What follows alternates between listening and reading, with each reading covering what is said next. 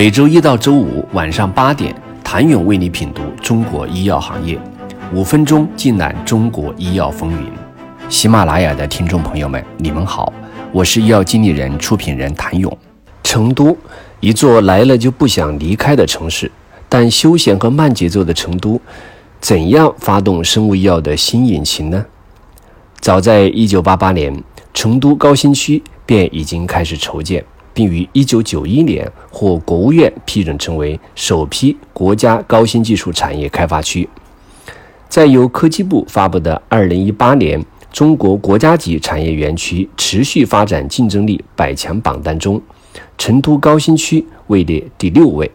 而成都高新区发展的主导产业之一，便是生物医药产业。一批成都的生物医药创新企业也最早在成都高新区生根发芽。成都高新区不仅汇聚了科伦、迪奥、海思科等大型化药企业，也吸引了众多创新药械企业扎根。专注于生物 3D 打印的蓝光英诺，专注于高科技医学影像技术的奥泰医疗，深耕放射性药物的纽特瑞，深耕创新药的康诺亚，专注于刀代药物及创新药的海创药业。都选择在成都高新区开始创业，而成都高新区也已经孵化出了成功登陆深交所的 IVD 企业麦克生物。显然，成都并不满足于仅仅依靠高新区为生物医药创新提供动力支持。二零一四年，成都获国务院批复设立国家级高新区天府新区。尤其值得注意的是，天府新区孵化出了西南地区首家成功登陆科创板的医药创新企业——成都先导。成都先导于二零二零年四月十六号成功登陆上交所科创板，首日开盘价为四十元，转发行价涨百分之九十四点九三。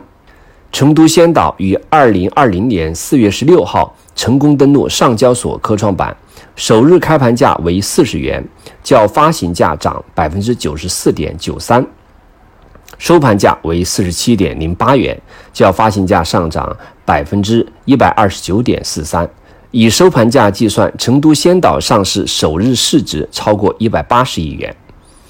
两个新区持续提供创新动力之后，成都推出了更加有针对性的医药产业区域建设计划。二零一九年六月。成都市政府发布了若干条促进成都生物医药产业高质量发展的政策，除了提高支持医药研发创新的激励标准之外，也提出了新目标，要培育二十个百亿级和千亿级医药健康企业，一批头部企业、独角兽企业，建成三个以上具有鲜明特色、世界一流水平的千亿级产业功能区。除了吸引医药融漂人才进驻创业之外，成都本身也具备雄厚的医药产业基础，培育了帝奥、好医生、科伦、康弘等众多大型制药企业，而这些企业也在产业变革的当下，寻找着医药创新的新机会。康弘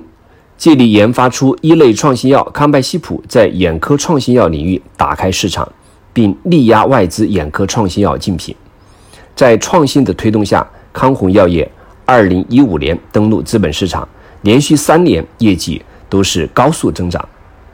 二零一四年到二零一六年，主营收入分别为十六点七亿、二十点七亿、二十五点四亿，保持了超过百分之二十的增长速度。每年的净资产收益率也都超过百分之十五。在此之后，康弘药业在研发创新上持续投入。最新的年报显示，康弘药业2019年研发投入金额为7.88亿元，较2018年同期增长了125.74%。科伦药业也是大型化药企业转型创新的代表，特别是在王金义出任科伦药物研究院院长，牵头负责科伦药业研发工作之后，截至2020年6月，科伦药业已经有42项仿制药产品获批生产。十二项创新药项目获批临床。虽然成都偏居西南一隅，但医药产业基础稳固，学术基础扎实。而华西坐镇，也使其医疗水平更是在全国名列前茅，整体创业的成本也明显低于东部。这些都是成都得以快速切入生物医药领域的前提。希望成都像加州圣地亚哥一样，在西部建造属于医药创新的乌托邦。谢谢您的收听。想了解更多最新鲜的行业资讯、市场动态、政策分析，请扫描二维码或添加医药经理人微信公众号“医药经理人”——医药行业的新闻与资源中心。我是谭勇，周一见。